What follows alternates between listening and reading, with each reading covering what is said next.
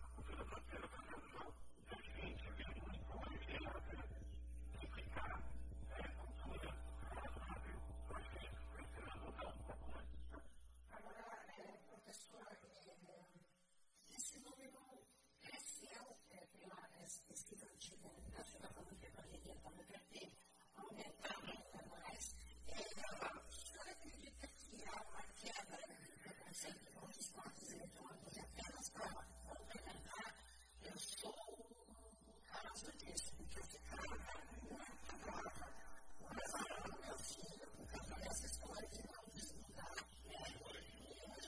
Suécia